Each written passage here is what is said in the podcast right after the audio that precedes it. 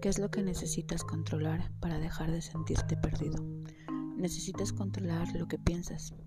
En la mayoría de las ocasiones solemos agobiarnos con lo que probablemente ni sucederá. Nos llenamos de preguntas sin respuestas, de miedos y temores, de angustias y ansiedad.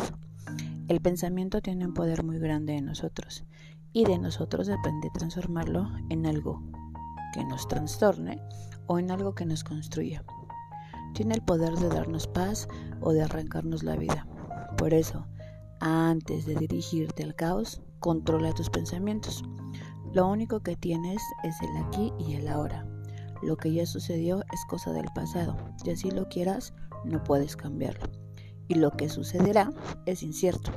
Así que para qué perder de vista el aquí y el ahora pues eso es justo lo que tienes, una hora que solo depende de la claridad de tus pensamientos.